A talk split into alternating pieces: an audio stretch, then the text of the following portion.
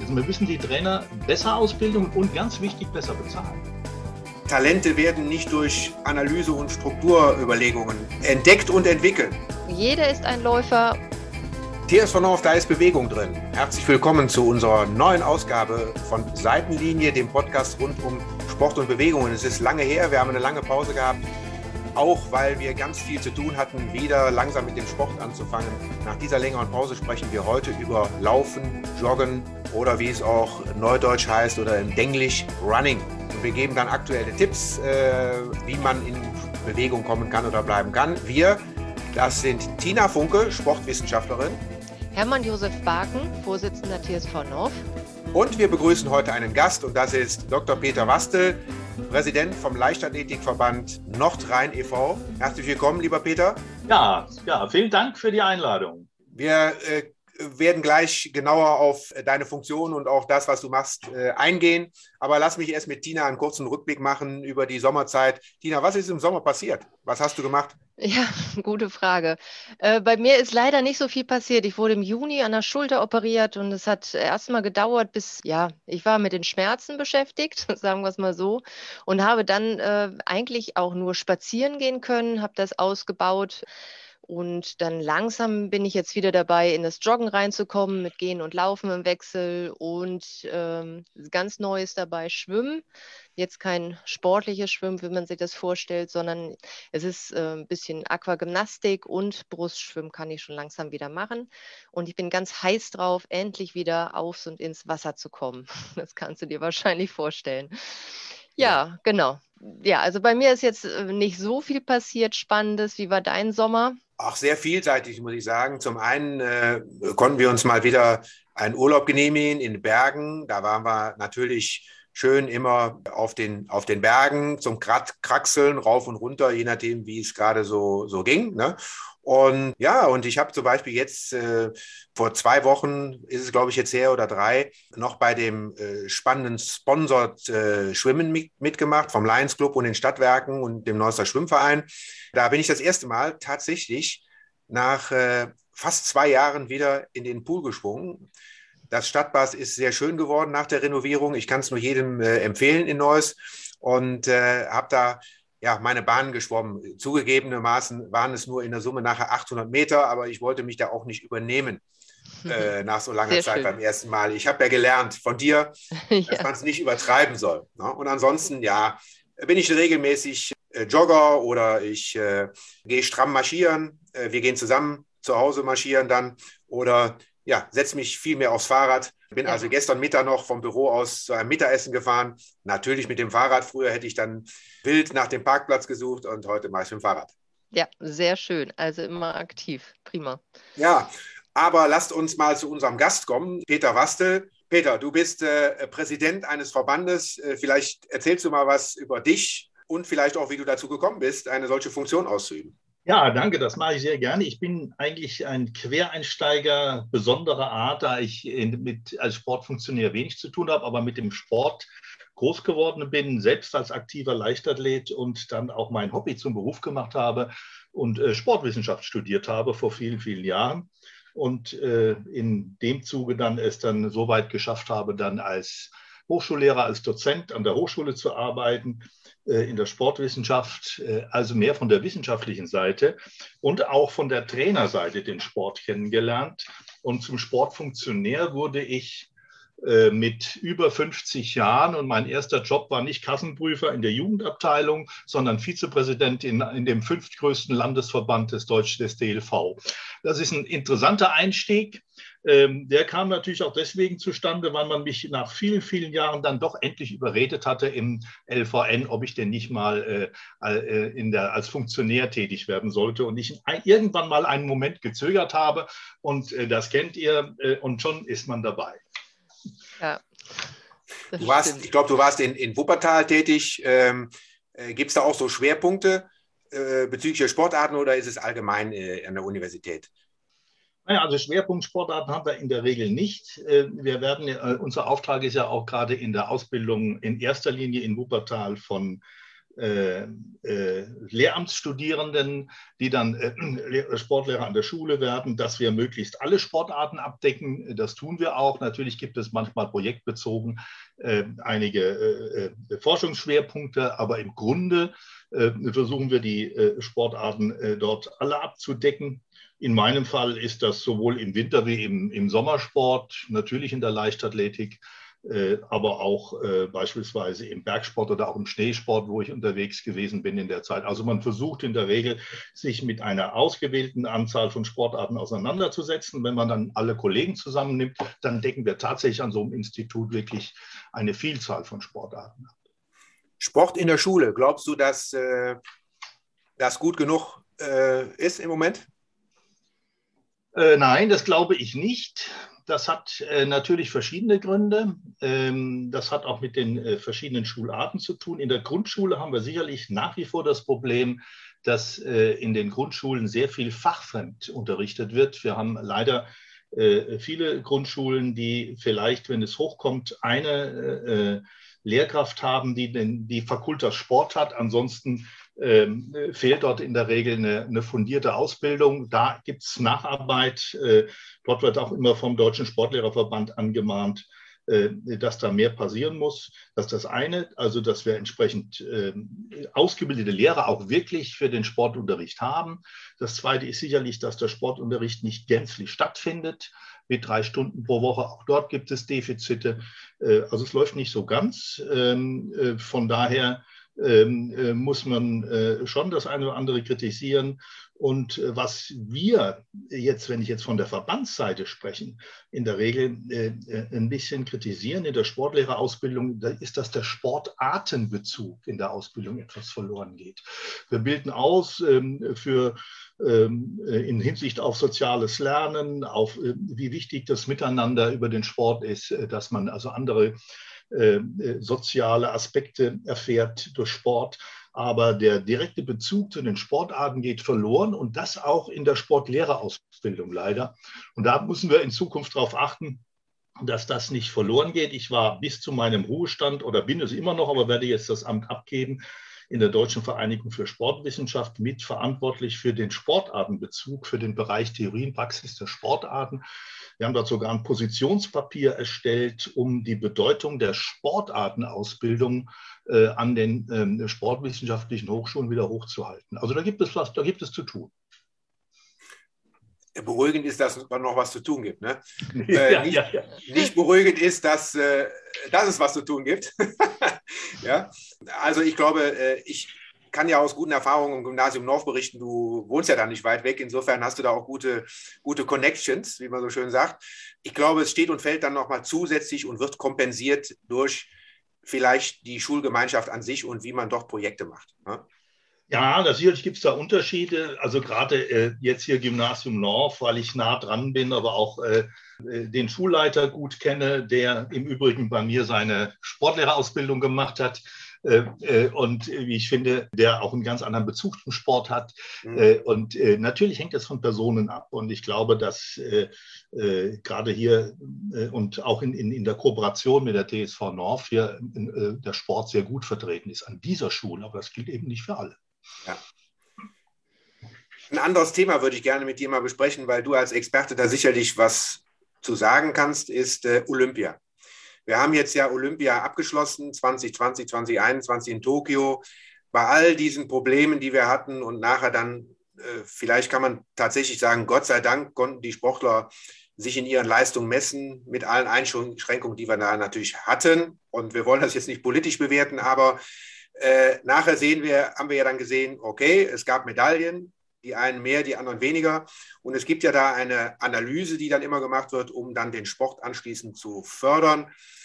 Die sogenannte Potters-Analyse.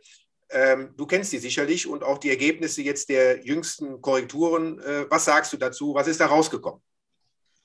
Ähm, naja, also vielleicht erstmal zur Bewertung der, ähm, der Olympischen Spiele. Wir müssen sehen ähm, dass, äh, und festhalten, dass wir äh, zunehmend den internationalen Anschluss verlieren. Das gilt für verschiedene Sportarten, das hat natürlich seine Gründe. Und um das zu verhindern, gibt es ja diese Potenzialanalyse oder das Potenzialanalysesystem, ähm, mit dem äh, seit drei Jahren versucht wird, äh, in einer Gemeinschaft zwischen dem BMI und dem DOSSB äh, ja, zu, zu, zu prüfen, wie weit die Spitzenverbände sportfachliche Leistungskriterien erfüllen. Und ähm, letztendlich mit der Folge, dass das auch ähm, für die Förderung des Sports dann Konsequenzen haben kann. Und das System ist wissenschaftlich, transparent, sportfachlich wirklich, wirklich durchdacht, aber es ist, äh, äh, jetzt zitiere ich mal den Präsidenten des äh, Basketballbundes in Deutschland, den Ingo Weiß, der von einem Bürokratiemonster spricht. Und äh, das ist gar nicht so einfach. Man muss sich vorstellen, da wurden ähm, insgesamt äh, weit über 100 Fragen gestellt in einem Analysebogen, ähm, unterteilt in verschiedene Säulen, in Attribute, in Hauptattribute, in Unterattribute ist ein Maloch. Ähm, und man hat versucht, jetzt auf diese Art äh, die Sportarten zu bewerten, auch in hinsichtlich, ähm, äh, wo sind ihre Stärken und Schwächen und die Sportarten konnten Punkte erreichen. Ähm, dadurch äh, in diesen drei Säulen letztendlich, die eine Säule war Erfolg, die zweite Säule war Kaderpotenzial und Leistungsentwicklung und die, und die dritte die Strukturen in der Sportart. Ja, und da hat die Leichtathletik, äh, das ist zumindest das Erfreuliche an der Sache, die positive Bewertung, die Leichtathleten liegen in dieser Tabelle 26 olympische Sportarten äh, mit ähm, 100 äh, zu erreichenden Punkten, mit 80,73 Punkten liegen die an erster Stelle. Da freut man sich natürlich, dass die Leichtathleten vorne sind. Übrigens danach kommt der Tischtennisbund und die Reiterliche Vereinigung. Und äh, ganz am Ende oder relativ schlecht schneiden die Spielsportarten ab. Das äh, hat ähm, möglicherweise seine Gründe. Also das ist ein, ein, schon ein Maloch, der ähm, auf der einen Seite natürlich es gut meint, auf der anderen Seite aber meine Kritik in der Hinsicht, dass man doch zu sehr die ähm, weniger den Erfolg, äh, der Erfolg dabei eine große Rolle spielt, sondern in erster Linie, wie gut die Verbände äh, strukturell aufgestellt sind, um diese, äh, diese Analyse auch ordnungsgemäß durchzuführen. Ähm, das ist also mehr eine gute Vorbereitung äh, und man kann vor allen Dingen die Punkte gewinnen in den zwei Säulen äh, Kaderpotenzial, Leistungsentwicklung, wenn man dort die Fragen gut bearbeitet, wenn man sich entsprechend äh, äh, schnell möglichst umstellt in seiner Struktur auch und äh, wie der Leistungssport in dem Verband aufgestellt ist, kann man richtig viel Punkte holen, obwohl man gar nicht unbedingt bei der Subanalyse Erfolg äh, so nach vorne ist. Ne? Als Beispiel, wir haben als Leichtathletikverband äh, auf der Erfolgsschiene haben wir 36 äh, Punkte. Aber ansonsten holen wir jeweils fast 100 Punkte und dann kommen wir insgesamt auf 80. Also es ist so ein bisschen mehr, äh, es wird mehr der Hintergrund bewertet und nicht das, was eigentlich rauskommt. Ja. Wie, äh, wie bewerten das denn die Sportler, Sportlerinnen und Sportler? Die sind ja sozusagen die Betroffenen. Ja, äh, die Betroffenen ähm, äh, bewerten das, äh, also eine offizielle Aussage gibt es noch nicht. Die, die Ergebnisse sind ja jetzt äh, erst kurz vor kurzem rausgekommen. Ich warte eigentlich, dass der, äh, die Vereinigung der Athleten in Deutschland sich dazu äußern wird. Habe ich bisher noch nichts gelesen.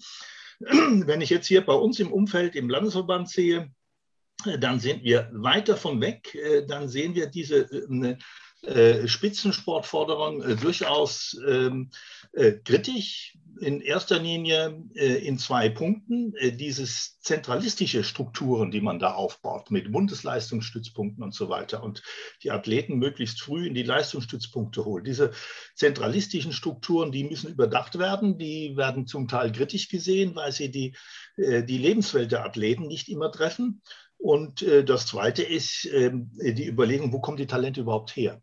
Die Spitzensportförderung klingt ja gut und die Talente wachsen ja nicht in einem Bundesleistungszentrum, sondern irgendwo in der Peripherie. Und äh, wie, wie kommen wir an die Talente ran? Und die führen sie so weit hinan, dass sie auch beim Leistungssport bleiben. Äh, und äh, das äh, deckt in der Regel äh, diese Analyse wenig ab. Und das ist ein Kritikpunkt, der sicherlich auch von der Basis kommt wenn du sagst Peripherie, dann ist ja eigentlich damit gemeint, die Talente kommen aus den Vereinen. Ne? Ja. Und, und, wir haben ja auch äh, hier bei uns im Rheinkreis Neuss durchaus kritisch betrachtet, dass die äh, strukturellen Veränderungen mit hin, im Hinblick auf eine Zentralisierung von Trainingsstätten die haben ja erstmal zur Folge, dass Trainingsstätten abwandern und dann halt eben die Sportlerinnen und Sportler. Und deswegen frage ich danach, ob die da überhaupt mitziehen. Ne? Die sagen, ich bin hier heimisch, ich möchte hier gerne sozusagen mein Potenzial abrufen, ich schaffe das, ich kann mehr Leistung bringen, körperlich, ne, auch mental, aber jetzt soll ich nach Dortmund oder jetzt soll ich nach Berlin. Also ich nehme jetzt mal als Beispiel die Ruderer. Ne? Und äh, also das ist, glaube ich, äh, Tina, wie siehst du das als Basissportlerin? Ist ja. das für dich überhaupt relevant? Du bist ja auch leistungsorientiert. Ja, genau. Also für mich ist es erstmal, ähm, also ich bin erwachsen, äh, Führerschein und das alles ist kein Problem. Aber es ist auch ein Wunsch, den ich ähm, immer wieder habe, dass die Kinder Möglichkeiten haben, schon ganz, ganz früh guten, qualifizierten Sport zu machen. Das ist, denke ich mir, was Wichtige. Also ein Beispiel, das jeder kennt, dieses Rückwärtsgehen, eine saubere Kniebeuge machen oder sowas. Das sind alles Basissachen, die dann, wenn sich Kinder dafür bereit erklären, Leistungssport zu machen und, und die Eltern sie unterstützen, die dann oftmals fehlen, wenn die Kinder 14, 15, 16 sind oder je nach Sportart. Ähm, also da, da finde ich, also wäre mein Wunsch, dass die Vereine mehr unterstützt werden mit qualifizierten Trainern tatsächlich oder die Ausbildung besser wird, weil ich sehe es in diesen ganz frühen Jahren, vielleicht auch Grundschule, dass wir da qualifizierten Unterricht brauchen für, für die Kinder, um in den Sportarten gut zu werden. Und das muss auch noch gar nicht sportartspezifisch sein, sondern äh, jemand, der eine gute Leichtathletik-Ausbildung hat, kann dann auch ähm, in, in den anderen Sportarten ähm, genau diese Erfahrung positiv einbringen, beziehungsweise andersrum dann genauso. Äh, der Peter hat ja eben gesagt, das ist ein Bürokratiemonster, diese, diese Potters-Analyse. Ne? Ich könnte oder ich will dem mal entgegnen oder ergänzen, Peter. Talente werden nicht durch Analyse und Strukturüberlegungen entdeckt und entwickelt, ne? sondern äh, unter anderem äh, ist ja das bei der Innovation auch so, bei etwas Neuem. Meistens spielt die Intuition eine große Rolle. Und in diesem Fall eben, man muss das Talent entdecken und dann fördern. Ne? Und das ist so meine Antwort jetzt auf diese oder meine ergänzende Aussage zu diesem Thema. Ne? Wie, wie, habt ihr das, äh, oder ich sage das deshalb, weil ich glaube, dass äh, beispielsweise die Kaderschmiede in Leverkusen ja schon seit Urzeiten äh, sehr erfolgreich ist. Äh, ähm, die machen es eben gut, ja. Also das Schlimmste wäre ja, wenn man dieses Zentrum schließen würde und sagen würde, das wird ja jetzt woanders gemacht. Ne? Äh, habt ihr da ähm, Erfahrungen gemacht, auch im Leichtathletikverband? Wo sind, die, wo sind die guten Potenziale abrufbar? Wo kommen neue Talente her? Ja, wir haben äh, sicherlich Erfahrungen gemacht und reagieren auch momentan. Wir machen eigentlich genau das, das Gegenteil, was in der Potenzialsanalyse passiert. Wir gehen, wir gehen das nicht von, von der zentralistischen Situation an, sondern gehen in die Basis hinein. Äh, sicher haben wir mit den ähm, leistungsstärksten äh, Bundesstützpunkt in Leverkusen. Da werden wir auch beneidet von anderen Landesverbänden, wobei man da auch sehen muss, äh, wer genau die, die, die Werte, die, die, die Erfolge äh, sich anschaut, auch da bröckelt unser, unser Stützpunkt, unser Bundesstütz etwas. Auch da verlieren wir etwas. Und wir haben jetzt einen Schritt getan und haben gesagt, wir müssen dorthin gehen, wo die Talente entstehen, wo sie herkommen, nämlich in die, in die Peripherie, in die Basis. Wir haben jetzt äh, den Bundesstützpunkt und äh, äh, der Staatskanzlei eine, eine, ein Finanzierungsmodell vorgeschlagen, in dem wir äh, einen sogenannten Flächentrainer ins Spiel bringen, der durch die Lande fährt, der dafür sorgt, dass die Trainerausbildung in den kleinen Vereinen, in denen die, die Pflänzchen des Leistungssports entsteht, dort die Trainer qualifiziert, dort äh, die Athleten sichtet, die, äh, die jungen äh, Sportler ähm, äh, dafür sorgt, dass sie entsprechend ein entsprechendes Voraussetzungstraining, Tina, so nennen wir das, die grundsätzlichen Voraussetzungen, dass die wirklich äh, auf einem Bein stehen können, rückwärts gehen können, dass die äh, Sprungfähigkeit haben, dass also ein gutes Voraussetzungstraining gemacht wird und dann eine, eine allmähliche Weiterführung in die Leistungszentren. Wir bauen Regionalstützpunkte unter die Landesleistungszentren auf weil wir der Meinung sind, das funktioniert nur, wenn wir in die Basis gehen und äh, nicht alles zentrieren in unserem großen äh, erfolgreichen Stützpunkt. Das ist nicht politisch nicht einfach gewesen, das kannst du dir vorstellen. Ähm, äh, Hermann Josef, das ist gar nicht so einfach, weil da natürlich äh, jeder seine äh, Trümpfe mit reinspielen wollen. Aber wir haben das durchgesetzt. Der Trainer hat gestern bei uns angefangen. Ja, hervorragend. Das ist ja ein Traum, geht in Erfüllung. So schnell geht es ja, manchmal. Das, das, ist wirklich ein Traum. Äh, da habe ich aber auch ein Jahr lang dafür gekämpft, äh, bis, äh, bis in die Staatskanzlei hinein. Das glaube, waren mehrere Besuche. Das, das, ist ja, ich glaube, das ist auch so ein kardinales Problem, was du jetzt hier ja auch ansprichst oder, oder auch eine Lösung zu äh, dargestellt hast, nämlich dass äh, wir viel über Strukturen reden, aber wir müssen an die grundsätzlichen Dinge ran, zum Beispiel, dass ein Trainer gut bezahlt wird. Ne? Wenn er gute Arbeit macht, dann muss er wie ein guter Arbeitnehmer auch gut bezahlt werden. Und wir haben da viel zu viel freie, ich sage jetzt mal Künstler, ne? Äh, die da unterwegs sind. Das ja, geht das nicht. Das ist ne? ein Problem bei uns. Ne? Wir haben in Deutschland, gerade in Deutschland, ist der Trainerberuf als solches nicht, äh, hat nicht diese Anerkennung. Man sieht auf der einen Seite natürlich die, die Bundesliga und Fußballtrainer, Fußball mhm. außen vor. Fußball spielt immer eine Sonderrolle, ist in Potters auch gar nicht äh, vorgesehen. Ne? Aber ansonsten ist das Trainerbild immer so, ja, als richtiger Beruf wird das gar nicht so gesehen. Wenn jemand Trainer ist, dann denkt man, ja, der macht so einen Übungsleiter im Verein. Dass es äh, Trainer gibt, die hauptberuflich dort arbeiten seit Jahren, nimmt man gar nicht zur Kenntnis. Ich habe ein schönes Beispiel. Ich bin, bin ja seit 20 Jahren oder knapp 20 20 Jahren bilde ich unter anderem Trainer mit aus in der, in der Trainerakademie des DOSB, also die Diplomtrainer. Und ähm, da hat mal ein, ein Abschluss, ähm, bei einer Abschlussfeier ein Absolvent gesagt, er hat jetzt zu Hause erzählt, dass er jetzt Trainer ist. Äh, und, und dann fragten die, ah, du bist jetzt Trainer und was bist du richtig von Beruf? Was hast du gelernt? ja? Äh, und das zeigt eigentlich, ne, dass Trainer als Beruf bei uns gar nicht anerkannt ist. Wir müssen die Trainer besser ausbilden und ganz wichtig besser bezahlen ja. und ihnen nicht nur befristete Verträge geben, die im Vierjahresrhythmus der Olympischen Spiele gehen, ähm, weil dann sonst laufen sie uns davon.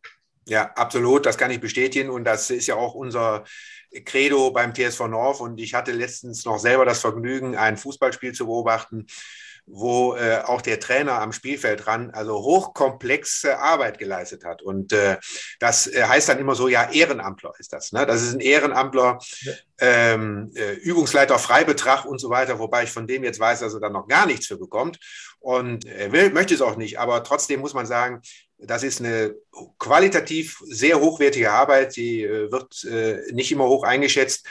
Du hast natürlich jetzt auch davon gesprochen, dass wenn wir dann nachher in der Leistungszone unterwegs sind ne, und äh, auch sehr individuelle Trainings machen mit Spitzensportlern, aber das geht ja runter bis an die Basis. Ich glaube, das ist eine allgemeine Einstellung, die wir da ändern müssen und da müssen wir auch als Vereine, äh, tue ich auch selber als Vereinsvorsitzender mit zu beitragen und dann muss man auch dem Mitglied mal sagen, es muss jetzt einen bisschen höheren Beitrag bezahlen für den Trainer. Ne? Ja. Ja, äh, Peter, was ist deine äh, Leichtathletik? Ist ja ein breites Feld. Um die 60, äh, wenn man alle Sportarten zusammen ja. auf die nicht-olympischen. Zu dir persönlich, was ist deine Lieblingsdisziplin? In der, in der Leichtathletik? Ja. Ja, also ich bin äh, im Springen immer gerne zu Hause gewesen. Also mich interessieren immer die leichtathletischen Sprünge. Und äh, ich war mal ein ganz passabler Weitspringer. Und deswegen habe ich mich jetzt auch gefreut, dass wir eine Weitsprungmedaille geholt haben, nicht nur in der Weltmeisterschaft, sondern in den Olympischen Spiele. Und äh, also mich interessiert vor allen Dingen das Springen und äh, auch eben aus ehemaligen eigenen äh, Wettkampferfahrungen. Okay. Und äh, ich komme jetzt nämlich jetzt zu den Abschlussfragen an dich. Das war meine erste. Die zweite ist ein Satz, den du vervollständigen sollst. Wenn ich Sport gemacht habe, dann fühle ich mich anschließend äh, sehr, sehr gut, auch wenn der Sport manchmal zwischendurch anstrengend ist. Danach fühlt man sich immer klasse. Das Sport gemeinsam kann ich? Gerne, vor allen Dingen in, äh, in der Natur äh, mit Menschen äh, betreiben, wenn es vor allen Dingen in die Berge geht. Ich finde Sport im Verein gut, weil es ein Zusammenhalt ist, weil man äh, nicht alleine ist, weil man äh, Gleichgesinnte zusammen hat, weil man sich gegenseitig helfen kann, unterstützen kann, und weil der Verein auch in der Regel Sorge dafür trägt, dass entsprechend Sportanlagen äh, zur Verfügung stehen. Ich danke dir. Wir gehen jetzt mal wieder zurück zur Tina und zum Tagesgeschäft. Bleib aber bitte weiter dabei. Äh, äh, Tina, jetzt haben wir von der Leichtathletik gesprochen. Back to the basics sozusagen. Was ist, äh, was ist los im Moment? Laufen ist ja eine der wichtigen Disziplinen.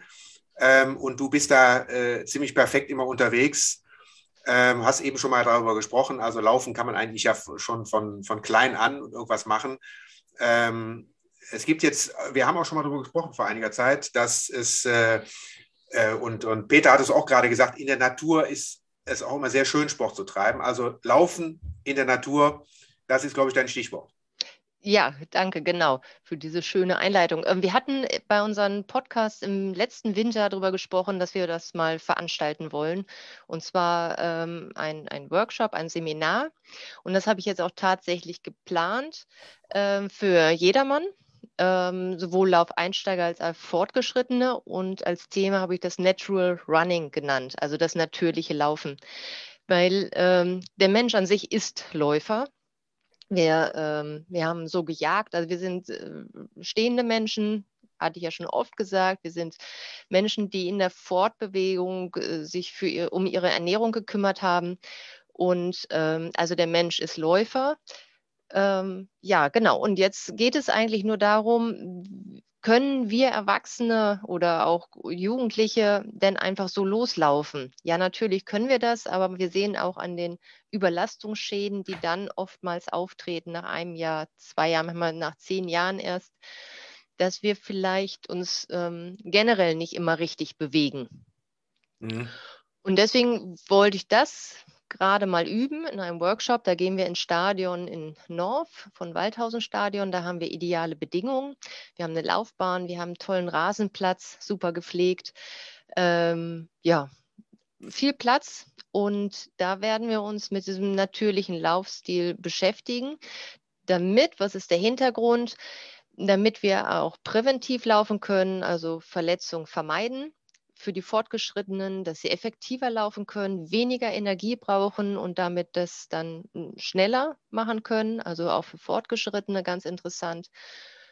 Ja, und ähm, wir gehen dann in Theorie und Praxis einmal dadurch, wie das aussehen kann. Jetzt ist die Frage, wer, wer soll sich da angesprochen fühlen? Wenn ich jetzt mal auf den Marktplatz gehe oder ähm, äh, gehe einkaufen ähm, und schaue mal einfach so mal geradeaus so ja. wahllos in die Bevölkerung, dann denke ich mir, okay, der kann mitmachen, der kann nicht mitmachen. Ähm, da, da, erwähne ich mal zwei Zielgruppen, die man, an die man vielleicht erstmal nicht denkt. Und zwar ist es eine, ich habe ja so eine Senioren-Frauensportgruppe mit 65 aufwärts, ähm, die eigentlich nicht mehr laufen gehen. Jetzt mhm. äh, haben wir letzte Woche das gerade gemacht, dass ich denen das Slow Jogging nachgebracht habe. Das ist eine, ähm, ja, es kommt aus Japan. Es werden sehr kleine Schritte gemacht, aber es ist kein Dahinschlurfen, sondern sehr, sehr aufrecht. Ähm, da geht es nicht um Geschwindigkeit und Streckenlänge, sondern es geht darum, dass wir äh, unser, unser ganzes System mal wieder belasten. Und das klappt so gut, dass jetzt eigentlich so die Gruppe, alle, obwohl sie keine Läufer sind, tatsächlich, ähm, wir sind sieben Kilometer, haben wir absolviert. Davon war vielleicht die Hälfte in diesem laufenden Stil und ähm, immer wieder mit, mit Gehen und Laufen abwechselnd. Und das ist schon eine wahnsinnige Leistung gewesen. Wir waren alle glücklich hinterher. Also wir hatten auch ordentlich ähm, Hormonausschüttungen, die uns glücklich gemacht haben. Und eine andere Zielgruppe ist vielleicht, sind Jugendliche, die ähm, jetzt für die Schule ähm, ein bisschen mehr laufen müssen oder ja, merken, es äh, geht mal so zwischendurch in der Freistunde, ähm, dass auch die eigentlich von Anfang an in diesen, diesen natürlichen Laufstil machen und nicht erst, wie viele Erwachsenen in diesem dazwischenliegenden Alter, in so eine, ja, ich sitze normalerweise und dann gehe ich mal schnell für eine halbe Stunde rennen. Mhm. Sondern. Aber können die denn überhaupt zusammen teilnehmen? Wenn ich mit meinem Sohn zusammen joggen gehe, läuft er ja doppelt so schnell wie ich. Ja, äh, wir werden uns da in diesem Stadion aufhalten und hauptsächlich Übungen machen. Es geht erstmal darum, wie sieht Laufen aus? Was ist der Unterschied zum Gehen? Was muss der Körper mitbringen? Ähm, und dann fangen wir an mit Übungen. Ein guter Laufstil beginnt immer bei der Armhaltung. Das heißt, wir gucken uns mal so die Armhaltung an und machen dafür ein paar Übungen. Dann geht es natürlich viel um Koordination. Das ist so dieses klassische Lauf-ABC. Das ist nicht leistungsorientiert, sondern es geht darum, die Bewegung gut flüssig auszuführen. Und dann beschäftigen wir uns auch damit, ähm, zum Beispiel Krafttraining für Beine und Rumpf weil Laufen definiert sich über eine Flugphase. Das heißt, wir haben jedes Mal einen Abdruck Flugphase und eine Landung. Und das bedeutet, wir müssen unser Körpergewicht auch wieder immer wieder abdrücken und auffangen. Und da braucht man schon eine gewisse Kraft, dass man das schafft. Also man kann sagen, jeder ist ein Läufer. Ja, der Mensch, jeder ist ein Läufer und ich würde mich auch freuen, wenn es sehr, sehr unterschiedlich ist in den Teilnehmern und man muss keine Hemmung haben, wenn man nie läuft. Und ich glaube auch Fortgeschrittenen, die ambitioniert schon viel laufen, ähm, kann ich hoffentlich noch ein paar ganz neue Aspekte mitgeben, wie sie effektiver und schneller laufen können. Ist das so ein Trend jetzt, äh, dieses, ja, äh, du hast jetzt von äh, natürlichem Laufen, Natural Running gesprochen. Das ist jetzt nicht Natur. Ich muss mich korrigieren, weil der Peter eben gesagt hat, in der Natur, aber es ist ja auch, Laufen ist in der Natur. Ne? Mache ja. ich ja nicht auf dem Laufband. Ja, genau. Also gibt es auch Unterschiede in der, in der Bewegung tatsächlich, Laufband und draußen.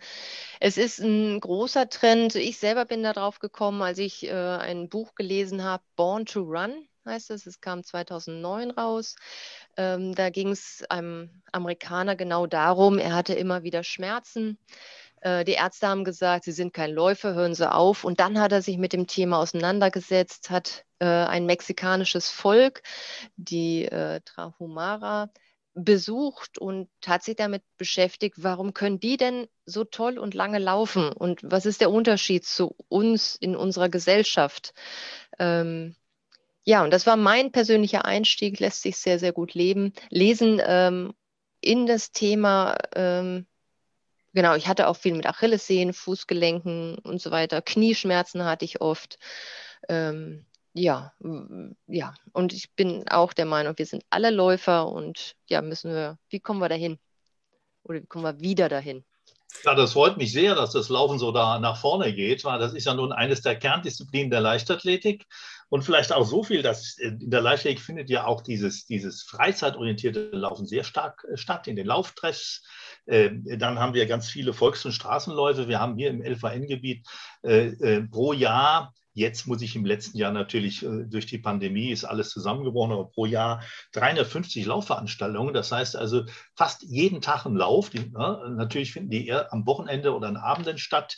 Äh, und die Laufbewegung ist nach wie vor, sie ist, sie, ist, sie ist nicht am Zurückgehen, sie wächst nicht mehr so stark wie vor zehn Jahren, aber sie ist noch präsent. Und wir hoffen natürlich, dass sie präsent bleibt, weil wir natürlich jetzt im letzten Jahr, das ist verständlich, haben die Läufe so gut wie nicht stattgefunden. Wir haben ja hier bei uns in der Gegend leider ein Lauf, der nicht mehr stattfinden wird, der Rosellener Abendlauf, äh, den, wo ich jetzt gelesen habe, dass er leider eingestellt wird. Aber wir haben mit dem Neuser Sommernachtslauf eines der ältesten äh, und, und größten Straßenlaufveranstaltungen. Wir haben den Korschenbrucher Lauf, äh, Citylauf, also Laufen spielt eine große Rolle. Und ich zitiere immer gerne als Leichtathlet Emil Zatopek, wenn es ums Laufen geht.